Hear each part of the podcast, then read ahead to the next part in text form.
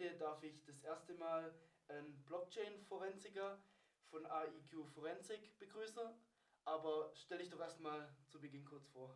Ja, hallo, vielen lieben Dank für die Einladung. Äh, mein Name ist Albert Quenberger, ich bin Gründer von AQ Forensics und der erste zertifizierte Kryptoforensiker Österreichs. Interessant auf jeden Fall, spannend, da haben wir einiges drüber zu, zu besprechen. Ja, sehr gerne.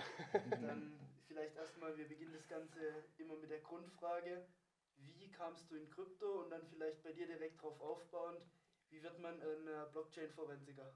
Ja, also das war eigentlich äh, relativ unspektakulär bei mir. Äh, Sonntagabend auf der Couch, Galileo lief im Fernsehen und tatsächlich sah ich 2012 den ersten Beitrag über Bitcoin und äh, die Blockchain-Technologie. Und dann dachte ich mir, wow, das ist aber super spannend, äh, über das die da berichten, dieses Thema. Und habe mich da dann eigentlich immer mehr reingefuchst. Ich muss sagen, zum damaligen Zeitpunkt war ich beim österreichischen Bundesheer. Und äh, ich bin dann meinen Kollegen wirklich beinahe täglich mit diesem Thema ein bisschen auf die Nerven gegangen, weil ich gesagt habe, das hat mich so fasziniert an Bitcoin und Kameraden wirklich, das, das ist das Ding, wir müssen da alle investieren und, und reingehen. Und dann hat jeder so, ach Gott, wir können schon gar nicht mehr hören, du und deine Bitcoin. Und, und äh, aber irgendwann habe ich dann meinen Kommandanten weich geklopft. Äh, das war dann zwei Jahre später, 2014. Und dann durfte ich tatsächlich äh, an der Blockchain-Technologie und Kryptowährungen aus einer sicherheitspolitischen Perspektive für das österreichische Bundesheer forschen. Und so ging das dann äh, jahrelang dahin. Also es, ich bin, wie gesagt, seit 2014 jetzt in dem Thema tiefer drinnen und dieses Topic hat mich um die, den halben Globus geführt mittlerweile. Das ist so eine tolle Bewegung und so ein, ein geniales Movement. Und ja, es lässt mich einfach nicht mehr los. Das ist super spannend. Das können wir alle nachvollziehen. also, also richtig krass. Ähm, wahrscheinlich auch, könnte man stundenlang drüber reden, wie jetzt das Militär wahrscheinlich mit Blockchain oder was da deine Arbeit war. Ähm, aber vielleicht bleiben wir erstmal machen wir vielleicht eine gesonderte Folge darüber, weil ja, also das ist ja auch ein, ein Thema, das wahrscheinlich viele Leute interessieren könnte, wie Blockchain mhm. und wie das Militär Blockchain einsetzt und so weiter. Aber bleiben wir mal bei der Forensik. Ja. Ähm, also du bist dann quasi dort ausgeschieden mhm. und ähm, hast dann eben deine Erfahrungen zusammengesammelt und hast gedacht, okay, was könnte ich damit machen und ich könnte da weiter ermitteln und so weiter. Genau so in etwa. Also nach Abschluss dieses äh, Projektes wurde mir dann ein Posten im Ministerium angeboten, aber da war ich Anfang, Mitte 30 und wollte noch nicht so wirklich diesen Amtsschimmel ansetzen und habe mich dann dazu entschieden, äh, in die Privatwirtschaft zu gehen. War dann drei Jahre noch in einem Softwareunternehmen, das Software mit künstlicher Intelligenz vertrieben hat. Und also bevor das ganze Thema so gehypt wurde. und während dieser Zeit wurden mir aber selbst leider äh, sechs Bitcoin gestohlen. Und ähm, ich bin dann zur Polizei gegangen, habe das zur Anzeige gebracht und dann haben mir die Beamten mit großen Augen angeschaut und gesagt, ja, da bist du selbst schuld, wenn du mit so kriminellen äh, Assets irgendwie zu tun hast. Und dann habe ich mir, hm, das kann es irgendwie nicht sein. Die Blockchain, die Transaktionen, die Daten sind alle transparent, die sind auf alle Ewigkeiten abgespeichert, die muss man doch irgendwie interpretieren und lesen können. Mhm. Und äh, so kam es eben dann, dass ich mich auf die Suche gemacht habe nach Möglichkeiten, wie man diese Daten interpretieren, lesen und auswerten kann. Und äh, so kam es, dass ich mich dann in 2021 bei McAfee in Amerika zum ersten zertifizierten Kryptoforensiker ausbilden ließ, also Österreichs. Ähm, dadurch kam dann quasi auch der nächste Schritt, äh, der Kontakt zu diesen Software-Dienstleistern, die diese Tracking-Tools anbieten, um die alphanumerischen Codes mit Entitäten und Individuen zu verknüpfen. Und das ist eigentlich genau das, was wir auch machen bei der Suche, ob jetzt äh, die digitalen Assets gestohlen wurden oder ob man jetzt einen Mittelherkunftsnachweis erstellen möchte. Man verknüpft die Wallet mit den Entitäten, mit denen diese Wallet in Kontakt war und unterzieht diese Transaktionen dann einer Risikoanalyse. Ja, und zum Schluss kommt dann raus eine, eine Crypto-Off-Ramp, also wo man entweder gestohlene Assets wieder auscasht in Fiat-Geld, mhm. weil das ist ja immer die, die Intention der, der, der, Kriminellen, das Geld nicht irgendwie oder die, die Kryptos nicht irgendwie ewig lange zu hodeln und darauf zu warten, dass die im Kurs wieder ansteigen, ja, nächster Bullenmarkt und jetzt cashen wir aus, sondern die wollen das ja sofort wieder auscashen. Mhm. Und genau da setzen wir eben an und, und suchen diese Exit Points, um an die wahren Identitäten der, der Betrüger zu kommen. Okay. Was ist da vielleicht so eine Methode dann, um jetzt, weil ihr habt eine Wallet-Adresse, okay, die hat die gestohlen. Wie gehst du da vor, um das jetzt vielleicht mal direkt hier vorwegzunehmen? Finde ich nämlich sehr interessantes Thema.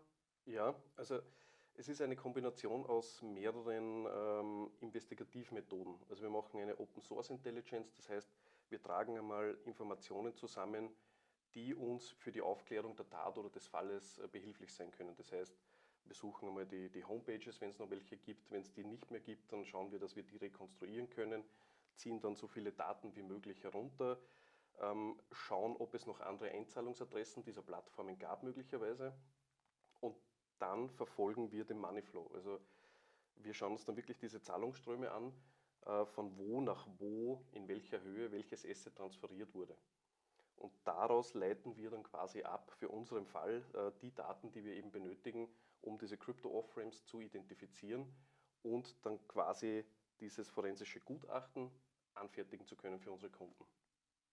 Mit dem gehen es dann zur Polizei und äh, äh, da wird dann Strafanzeige gestellt, weil uns dann teilweise auch datenschutzrechtlich die Hände gebunden sind. Also wir können jetzt nicht an den Exchange herantreten und sagen, diese Wallet, diese Transaktion, da brauchen wir jetzt bitte den Namen, weil da sagt jeder, Freunde. Ja, ja. Ihr seid ja keine Strafverfolgungsbehörde, genau. genau. Okay, das klingt ja auch, also erstmal ziemlich nachvollziehbar, aber wahrscheinlich habt ihr auch einige Probleme in dem Zusammenhang. Ähm, ich, mir, mir würde jetzt da spontan einfallen, also wenn es jetzt nicht der dümmste Kriminelle der Welt ist, dann wird er ja auch irgendwelche Vorkehrungen treffen, damit eben seine Transaktionen nicht in der Blockchain nachvollzogen werden können. Mhm. Ähm, was sind da so die gängigen Methoden, die benutzt werden? Also mir fällt spontan jetzt nur, weil es halt ein relativ populäres Instrument ist, der Mixer ein. Ja. Ähm, aber was gibt es denn da noch, was, was da benutzt wird? Oder wo sind dann quasi die Sachen, wo es komplizierter wird? Ähm, gut, dass du das jetzt angesprochen hast mit den Mixing Services. Ähm, es gibt eben diese Mixing Services, äh, Dusting Services, äh, das äh, Fractionalizing oder Splitting, die sogenannten Peel Chains. Das sind einfach Methoden, die angewandt werden, um quasi geltende AML-Richtlinien zu unterfliegen. Tatsächlich ist es aber so, dass Mixing Services gar nicht so oft zum Einsatz äh, gebracht werden. Ich hatte vereinzelt schon einige Fälle, aber das ist wirklich an einer Hand, glaube ich, äh, abzuzählen gewesen.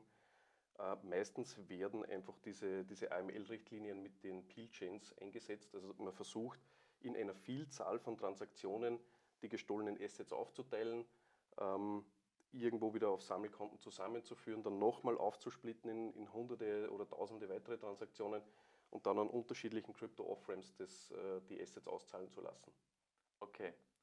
Und äh, wie kann man das dann nachvollziehen? Es ist halt dann wahrscheinlich eine ziemliche Detailarbeit, richtig? Genau. Also da geht es dann wirklich äh, darum, ich meine, auf der Blockchain sind alle Daten vorhanden. Und für uns ist es dann entscheidend, äh, genau die richtigen Daten für unseren Fall herauszuklustern und dementsprechend dann zu rekonstruieren und zu interpretieren. Mhm. Ähm, die Blockchain-Forensik ist ein Teilbereich der, der IT-Forensik, aber anders wie bei der IT-Forensik, wo man versucht, Daten wiederherzustellen, sind die bei uns ja in Hülle und Fülle vorhanden. Mhm. Also wir müssen die wirklich dann nur filtern und interpretieren können. Mhm. Bevor wir jetzt vielleicht zu detailliert über das äh, Thema einfach reden, lass uns noch mal einen Schritt zurück machen und mhm. mal so einen Ablauf von einem Fall einfach durchsprechen. Vielleicht beginnen mal damit, was so der typische Kunde für dich ist oder welche Art von Kunden auf dich, Zukunft, auf dich zukommt und was so deine nach und nach deine Schritte sind. Das wäre, denke ich, für viele ganz interessant, wie so ein mhm. Blockchain-Forensiker das eben nach und nach durchgeht. Ja, sehr gerne. Also ich, ich denke, man kann jetzt nicht sagen, äh, unser Kunde ist, ist männlich, 40, kryptoaffin und, und äh, hat irgendwie einen akademischen Hintergrund. Also absolut gar nicht. Das ist querbeet von 18 bis, ich glaube, unser ältester Kunde war 89 kann es einfach wirklich jeden erwischen, ob der jetzt einen akademischen Hintergrund ganz, hat oder ganz, nicht. Ganz kurz, ich möchte das nochmal kurz festhalten. Wir haben da einen 89-Jährigen, der mit Kryptos gehandelt hat und ja, der, absolut. der äh, die sich dann auch zurückgeholt hat, als er, als er verarscht wurde. Ja, Aber bitte, ja. fahr fort. also, man darf niemanden unterschätzen. Ja. nee, ähm, Aber, aber ich sage mal so, wann wird man eigentlich zum Opfer? Es müssen immer mehrere Lebensereignisse zusammenspielen, ähm, damit man anfällig wird für diese teilweise ja wirklich sehr schlecht gemachten Scams. Andererseits gibt es dann auch welche, die sind wirklich täuschend echt und brutal gut aufgesetzt. Ähm, ich, ich, nehme jetzt einmal das Beispiel Love Scams. Ähm, Gerade aktuell in Amerika sind letzten Jahr oder allein im letzten Jahr 1,2 Milliarden US-Dollar gestohlen, äh, gestohlen worden durch Love Scams. Was ist ein Love Scam?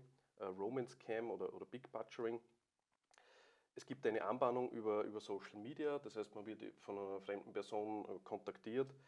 Ähm, man, die Angreifer oder die, die Kriminellen versuchen dann einen Rapport herzustellen, also eine Vertrauensbasis zu schaffen und, und mit, einer, mit einem, einer Zielperson ähm, eben aufzubauen. Und wenn man jetzt in diesen äh, vorhin angesprochenen Lebenssituationen ist oder wenn da ein bisschen was zusammenspielt, dann ist man vielleicht anfällig, weil man, man hat Stress in der Arbeit, ähm, man sucht Abwechslung, äh, in der Beziehung läuft vielleicht gerade nicht so gut, man bekommt vom Partner nicht mehr so viel Aufmerksamkeit geschenkt, wie man das gerne hätte. Ähm, jemand schmeichelt einem plötzlich wieder, weil er, weil er sich für jemanden interessiert. Und dann gehen diese Kriminellen eben durch sogenannte Social Engineering Methoden, also das sind Manipulationstechniken, ganz gewieft vor und bauen diese Vertrauensbasis auf. Das kann über mehrere Wochen, Monate oder Jahre gehen. Und irgendwann kommt dann einmal der Punkt, wo man dann sagt, naja, was, wie bist du denn finanziell eigentlich aufgestellt? Also der Täter zum Opfer. Äh, Opfer sagt dann, ja, eh ganz gut, aber es könnte besser sein. Ja. Und dann sagt er, ja, hast du schon mal von Kryptowährungen gehört? Ich kenne da eine super Trading-Plattform. Dann schicken die Screenshots vom Track Record, der ist natürlich atemberaubend und, und mehrere tausend Prozent äh, Rendite. Und dann sagt er, ja, überweisen wir nur 1000 Euro. So, 1000 Euro ist erstmal nicht recht viel. Äh, die überweist man vielleicht noch relativ einfach. Weil man der ganzen Geschichte jetzt aus Opfersicht noch nicht so traut, sagt man, okay, jetzt lassen wir das mal eine Woche laufen. Okay, ich habe Gewinne erzielt, ich lasse mir das auszahlen funktioniert beim ersten Mal noch. Jetzt ist ein bisschen ein Vertrauen da. Jetzt ist man natürlich dazu verleitet, 1000 Euro, nochmal 5000 Euro, vielleicht nochmal 10.000 Euro zu investieren, dann vielleicht auch 100.000 Euro. Ähm, auf seinem Dashboard sieht man exorbitant hohe Gewinne und Renditen. Und ab dem Zeitpunkt, wo man dann eigentlich wieder diese Gewinne rausziehen möchte, dann gehen die richtigen Probleme erst los es gibt technische Probleme. Man hat äh, vielleicht irgendwie äh, oder man muss 10% Gebühren zahlen auf seine Gewinne, damit es dann ausbezahlt werden kann. Oder man muss jetzt irgendwie Steuern bezahlen in diesem Land, von denen noch nie jemand was gehört hat. Äh, und so geht es halt dann ständig dahin. Ja, das heißt, man versucht das Opfer wirklich zu melken, so lange wie es geht, mit unterschiedlichen Szenarien und Geschichten. Mhm. Und meistens kommt man eben erst dann drauf, dass man gescammt wurde, wenn es zu spät ist. Mhm. Und dann ruft man, äh, merkt man das, man ruft dich an, man, genau. Und äh, dann, was sagen dann die Leute? Das äh, muss man wahrscheinlich erstmal so eine halbe Seelsorge erstmal noch betreiben, wahrscheinlich, kann ich mir vorstellen. Ja, klar, das gehört auch dazu. Also, das ist ja doch ein traumatisches Erlebnis für, für viele, wenn man da eventuell schon amoröse Gefühle entwickelt hat für das mhm. Gegenüber und dann merkt, okay, der hat mich einfach nur brutalst ausgenommen und, und über den Tisch gezogen. Ja. Mhm. Also da gibt es teilweise wirklich sehr, sehr tragische Fälle. Aber gut, die Leute haben jetzt bemerkt, äh, dass sie gescammt wurden, ähm, müssen das erstmal verdauen, dann melden sie sich bei uns. Mhm. Ähm, bei uns kommt es dann einmal zum, zum Erstgespräch, wo wir einfach mal eine Abschätzung abgeben über den Fall, was für eine Betrugsart liegt überhaupt vor. Ähm, die Leute schicken uns dann Walletadressen oder Transaktionsdaten und wir versuchen dann in dieser Erstanalyse schon mal herauszufinden, ob es überhaupt noch die Möglichkeit gibt, da was zu machen. Mhm. Wenn nicht, dann teilen wir das den Kunden mit und dann ist äh, von unserer Seite her quasi hier der, der Auftrag abgeschlossen. Das ist auch kostenlos bis zu dem Zeitpunkt. Äh, gibt es dann die Möglichkeit, dass man doch etwas macht, also dass man Crypto-Off-Ramps findet, regulierte äh, Exit Points, dann können wir jetzt mit dieser forensischen Analyse beginnen, eine Sachverhaltsdarstellung anfertigen, äh, den Moneyflow grafisch-visuell aufbereiten, mhm. alles verschriftlichen, ähm, damit dieses Privatgutachten dann auch äh, eine, eine Beweiskraft bekommt in Form einer, einer privaten Urkunde für die Ermittlungsbehörden. Mhm. Wir sprechen dann auch eine klare Handlungsempfehlung aus. Das heißt, für die, für die Polizei äh, erheben wir quasi die Kontaktdaten zu den Crypto-Off-Ramps, die wir gefunden haben, damit die dann wissen, okay, wir brauchen eigentlich nur noch dorthin schreiben, diese Transaktionsdaten angeben und dann werden uns diese Identitätsdaten auch äh, zur Verfügung gestellt. Mhm. Und äh, selbiges dann auch für die Staatsanwaltschaften. Also es steht dann immer in jedem Bericht drin, was für eine Betrugsart das vorliegt. Und äh, wir arbeiten dann eben auch mit Juristen zusammen dementsprechend, die uns da ein bisschen unterstützen, weil wir sind eben Forensiker und keine mhm. Rechtsberater. Ja. Da hätte ich jetzt ganz kurz, ja, ja. da hätte ich direkt jetzt zwei Fragen dazwischen. Erstens, wie reagieren die Exchanges jetzt immer darauf, weil die ja gerade sehr häufig äh, auch in irgendwelchen Ländern ja. sitzen, wo man dann auch, denke ich mal, als Behörde recht schwierig Zugriff drauf bekommt, wirklich was durch gezwungenermaßen durchsetzen zu können. Mhm. Aber funktioniert es wirklich, dass dann in einem großen äh, Teil sich auch die äh, Exchanges zurückmelden und auch diese Daten zurückgeben? Wie läuft das Ganze ab? Ja, absolut. Also äh, gerade die, die regulierten Exchanges, die größeren Börsen, die, die haben ja selbst äh, Financial Intelligence Units in, installiert und die arbeiten da auch sehr, sehr eng mit den Behörden zusammen und die geben diese Informationen dann auch preis. Okay. Ja, aber die Behörde muss sie natürlich dementsprechend legitimieren, weil sonst könnte ja jeder kommen und da irgendwelche Identitätsdaten abschöpfen. Genau. Und direkt noch meine zweite Frage, welche Tools benutzt du dann, um das Ganze auslesen zu können, um das zu visualisieren? Ähm, ja, was, was ist da so deine Toolbox als Forensiker? Also präferiert verwende ich einmal alles, was irgendwie kostenlos im Internet zur Verfügung steht und ich arbeite auch mit Crystal Blockchain Analytics zusammen. Also wir haben da eine Partnerschaft eingegangen und das ist meiner Meinung nach aktuell eines der stärksten forensischen äh, Tools, die es am Markt gibt und die liefern wirklich exakte und sehr präzise Daten, speziell hinsichtlich der Crypto-Off-Ramps. Aber bei uns ist es immer so, also wir haben eine, eine eine Software-Lizenz, wo wir uns auf so ein forensisches Tool äh, abstützen und wir überprüfen, ob er diese Daten dann doppelt mit Etherscan oder Blockchain Explorer oder dementsprechend dem Asset, das eben betroffen war. Genau. Ich, die werden wir auch ja, demnächst noch ja. hier als Gast haben. Und jetzt noch die letzte äh, Zwischenfrage, dann darfst du ja. äh, ran, Moritz, wieder. Gibt es da noch andere größere ähm, Konkurrenten zu diesen, dass wir einfach ganz kurz die auch äh, angesprochen haben? Oder ist das jetzt sage ich mal, die einzig, das einzig nennenswerte Tool, das man da verwenden sollte auch? Nee, absolut nicht. Also aktuell, glaube ich, gibt es äh, 32 Anbieter für forensische Softwarelösungen am Markt, äh, Tendenz stark steigend. Also die haben erkannt, das ist wirklich ein wichtiges Topic und also da haben sie aktuell wirklich sehr, sehr viele Firmen drauf konzentriert und fokussiert. Okay. Meine Frage äh, knüpft dann wieder zurück an den Fall an. Wir, okay. waren, wir waren vor Gericht, wir waren bei der Staatsanwaltschaft. Ähm, und als jemand, der jetzt äh, auch so, sagen wir mal, ein bisschen juristischen Hintergrund hat, äh, mich interessiert es dann, äh, erstens, findet dann dein Gutachten genauso, wie es dann war, den Weg dann in die Gerichtsakte? Und zweitens, gab es dann auch schon Fälle, wo du dann selber äh, vor Gericht dann als Zeuge äh, aussagen musstest? Mhm. Weil du bist ja quasi jetzt nicht die Ermittlungsbehörde und die Staatsanwaltschaft selber, sondern hast dann die Daten zusammengetragen und musst dann ja im Grunde dann auch befragt werden ja. in diesem Zusammenhang. Ja. Also ähm, ich muss jetzt sagen, Anfang dieses diesen Jahres habe ich die Ausbildung zum äh, zertifizierten und gerichtlich beeideten Sachverständigen für Blockchain und Kryptowährungen durchlaufen. Oh, auch interessant. Und äh, diese Gutachten, die wir hier anfertigen, die haben die Beweiskraft einer privaten Urkunde und die werden auch dementsprechend dann gewürdigt und bekommen einen Titel. Mhm. Das heißt, die werden auch als Beweismittel dann dem Akt beigelegt. Mhm. Klarerweise, ja. Und dann bis jetzt, also befragt vor, vor Gericht warst du dann in dieser Gutachterstellung noch nicht oder kommt das oder gibt es vielleicht einen Termin, der ansteht oder irgendwas? Tatsächlich äh, gab es das noch nicht, weil wir alles über Telefon oder E-Mail immer ah, aussprechen, ja. okay. wenn es da Rückfragen gibt. Okay, ja gut, vielleicht sind die Österreicher auch ein bisschen fixer bei, in, der, in der Justiz als die Deutschen, die da noch ein bisschen analoger unterwegs sind. Keine Aussage. okay. Ja, aber super interessant auf jeden Fall. Mhm, absolut, ja. absolut. Gibt es denn schon viele, äh, in Österreich schon viele äh, zertifizierte Gutachter zur äh, Blockchain-Analyse, die auch dann vor Gericht äh, Gutachten machen können? Was ich weiß, bin ich aktuell der Erste und Einzige. Nicht schlecht. Komfortable Position, langfristig ja. gesehen. sehr, sehr stressig. nee, aber ähm, um jetzt nochmal vielleicht ein bisschen detaillierter drüber zu sprechen, was du auch schon gemacht hast was waren so die verrücktesten oder vielleicht auch die größten Fälle oder auch größten Kunden, die du je hattest? Ich weiß jetzt nicht, wie detailliert du darüber sprechen kannst, aber kannst du uns da ein bisschen Insights geben? Ja, also da gibt es jetzt unterschiedliche Fälle. Also der größte Fall, an dem ich tatsächlich mitarbeiten durfte, da ging es um den Diebstahl von einer Million Bitcoins. Ja, das war. da da gab es natürlich jede Menge Daten und, und äh, auch großes Interesse seitens der Justiz, diesen Fall da zu bearbeiten. Ich denke, der wurde aber dann nicht mehr äh, weiter verfolgt, weil einfach äh, unserem Kunden das Geld ausging, um das ja. wirklich zivilrechtlich dann dementsprechend noch zu ahnden. Boah. Das, ja, das, das tut dann weh. Das ist dann bitter, wenn man weiß, wo das Geld liegt und, und äh, ja, er findet dann einfach niemanden, der ihn da weiter unterstützt. Das ist dann natürlich äh, bittere Pille, die man da schlucken muss.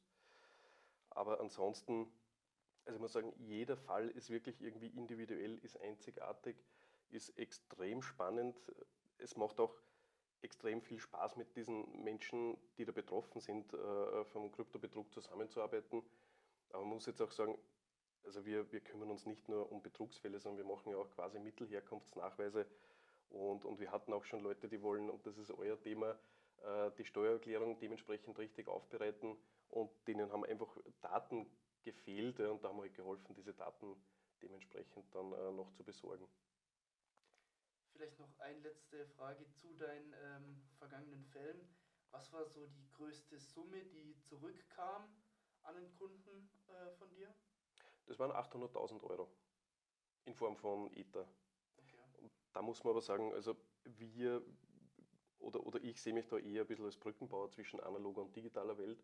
Also wenn die analoge Ermittlungsarbeit aufhört, dann beginnt meine Arbeit und, und da schieben wir dann unseren digitalen Part quasi als ja, Übergangsstück in die analoge äh, Ermittlungstätigkeit der Polizei ein, damit die dann wieder weiter ermitteln kann und auch die, die Staatsanwaltschaft. Und also da greift quasi ein Teil in das andere. Also wir, wir schauen, dass wir da in, in engen Austausch mit den Behörden stehen, weil ich glaube, ganz alleine könnte es die Behörde nicht machen, ganz alleine könnten es auch wir nicht machen. Und dementsprechend ist es einfach so ein synergetischer Effekt zwischen beiden. Ähm, das ist vielleicht manchmal ein bisschen eine Hürde, weil es gibt teilweise Behörden, die sehen das ein bisschen als, als Machtverlust, wenn da jetzt ein privater Ermittler kommt und, und denen sagt, okay, bitte schickt mir E-Mail äh, zu den und den Exchange mit den Transaktionsdaten äh, weil dann könnt ihr wieder weiter ansetzen ermittlungstechnisch. Und die, die sehen sich da dann vielleicht ein bisschen als Hilfskraft degradiert für den Augenblick und das, sind halt, das muss man halt dann kommunikativ dementsprechend auch äh, transportieren können. Weil das ist eine super wichtige Aufgabe, die die Polizei und die Staatsanwaltschaften dann natürlich auch äh, erledigen. Und äh, das ist es ja dann auch schlussendlich, was, äh, wo der Benefit aus unserer Arbeit und der Kooperation mit diesen äh, ganzen staatlichen Behörden für unsere Kunden herausschaut. Dass man am Tagesende das Geld wieder zurückbekommt oder aufs Bankkonto auszahlen kann. Mhm. Ja, die, die, wenn die Leute ihr Geld zurückkriegen, sind sie einfach, einfach happy und die ja. Mission accomplished. Die meisten Fälle sind aber wahrscheinlich trotzdem irgendwelche Cross-Border-Fälle, oder? Weil ja im Grunde, man ist halt global unterwegs und ja. ja, die Arbeit hört dann nicht an der Grenze von Österreich auf. Ja, so ist es. Und ich, ich denke, das ist auch genau der Grund, warum sich äh, Kryptowährungen so großer Beliebtheit äh, im Zusammenhang mit solchen Scams äh, erfreuen, weil man binnen weniger Augenblicke richtig große Vermögenswerte einmal um den gesamten Globus transferieren kann. Mhm. Und eh wie du gesagt hast, also die Zuständigkeit der Behörde endet an der, an der Staatsgrenze. Und so gibt es jetzt kein bilaterales Abkommen mit dem Nachbarstaat, wo das vielleicht hingeschickt wurde, na, dann wird es schon wieder schwierig und interessant. Mhm. Also da haben wir dann auch wieder neben den technischen Knackpunkten dann die regulatorischen oder die, genau. die ähm, ja, wie soll man sagen, die Knackpunkte der Justiz selber. Ja, ja, genau, genau. Globalen Justizsystems. Ja. Okay. Genau, ähm, ich denke, wir kommen auch schon zu unserer letzten Frage. Benutzt du deine Skills, die du jetzt ähm, für die Blockchain-Forensik ähm, verwendest, auch jetzt als privater Anleger für dich selber? Wie gehst du da vor, um jetzt auch vielleicht noch um deine, wie du denn im, im Kryptomarkt dich verhältst, um auf ein bisschen noch darauf äh, zurückzukommen? Ja, also ähm, natürlich verwende ich diese Skills auch für mich privat und ähm, do your own research. Ja, bevor ich in irgendein Projekt reingehe, versuche ich anhand gewisser Parameter, die ich mir zurechtgelegt habe, diese Projekte zu auditieren und auf Red Flags zu untersuchen. Also Red Flags sind einfach so, so Warnsignale, wo ich sage, okay, es gibt vielleicht kein Team dahinter, das Impressum fehlt, das Unternehmen ist irgendwo in einem Steuerparadies angesiedelt, wo es kaum KYC oder EML-Richtlinien gibt. Und, äh, und da gibt es halt mehrere solche Parameter und dann sage ich, mh, hm, Finger weg oder uh, wow, super, das wäre vielleicht eine Investition wert. Genau. Ähm, denke, hast, hast du noch eine Frage? Aber wir haben ähm, sehr viel angesprochen. Also unzählige, aber ich glaube, wir sind auch mit der Zeit ziemlich, äh, ziemlich weit fortgeschritten und wir haben natürlich jetzt auch schon über einiges gesprochen, das super interessant war und das auch die Zuschauer erstmal verarbeiten müssen, glaube ich. Und, und ich auch. aber um ganz kurz nochmal zurückzukommen und auch jetzt an der Stelle noch ein bisschen Werbung für dich zu, äh, machen zu können. Jetzt habe ich ein Problem gehabt. Ähm, wo melde ich mich bei dir? Wie läuft das Ganze nochmal? Vielleicht die ersten zwei Steps ab, wenn ich jetzt dieses Problem hatte, ähm, mir was gestohlen wurde. Mhm. Erzähl uns doch da das nochmal ganz kurz. Ja, also man hat die Möglichkeit, dass man sich äh, über ein Kontaktformular, das wir auf der Homepage installiert haben, bei uns meldet. Äh, einfach einmal, um die, um die erste Falleinschätzung an uns zu übermitteln, weil dann können wir uns auf das äh, erste Beratungsgespräch dementsprechend schon vorbereiten. Da vereinbaren wir dann einen Termin und dann wird alles weitere quasi über Telefon oder Video äh, besprochen. Perfekt. Wir verlinken auch natürlich die Webseite unter dem Video. Ähm, ja, aber ich denke, das war ein sehr interessantes Gespräch. Wir sind sehr dankbar, dass du, dass du hier warst. Ich muss ehrlich sagen, anfangs wusste ich, musste mich dann erstmal auch ein bisschen damit auseinandersetzen, was macht überhaupt ein Blockchain-Forensiker, als mir Moritz von unserem Gespräch erzählt hat. Aber ich finde es ein unendlich interessantes Thema. Und ich denke, gerade in Zukunft wird die Nachfrage dazu wahrscheinlich auch noch weiter steigen, weil wo viel Geld ist, mhm. ist auch viel für Betrüger zu holen. Und da ist einfach gut, dass man jemand auch in dem Markt dann hat, der das Ganze dann auch lösen kann für die jeweiligen Personen und auch die Ermittler unterstützt, die da wahrscheinlich auch noch nicht ganz so weit sind. Deswegen mhm. danke, dass du hier warst.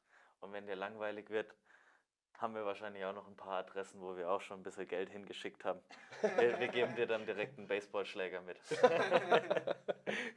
ja, vielen lieben Dank für die Einladung und äh, sehr gerne. Also ihr könnt mir gerne die Adressen zur Überprüfung schicken. und ich schaue mal, was man da noch machen kann. Genau. Nee, aber ähm, ich dank, bedanke mich auch fürs Zuschauen. Ähm, wie immer, nächste Woche kommt die nächste Folge. Wir verlinken ähm, deine Seite unter dem Video und ich hoffe, wir haben irgendwann noch mehr einen zweiten Talk. Es wird auch einen, äh, einen Blogbeitrag zu dem Thema geben, wo es nochmal genauer um die Blockchain-Forensik geht, was man machen kann in einem Betrugsfall. Und ich bedanke mich bei, äh, fürs Zuschauen. Bis zum nächsten Mal. Haut rein. Ciao. Ciao, macht's gut. Tschüss.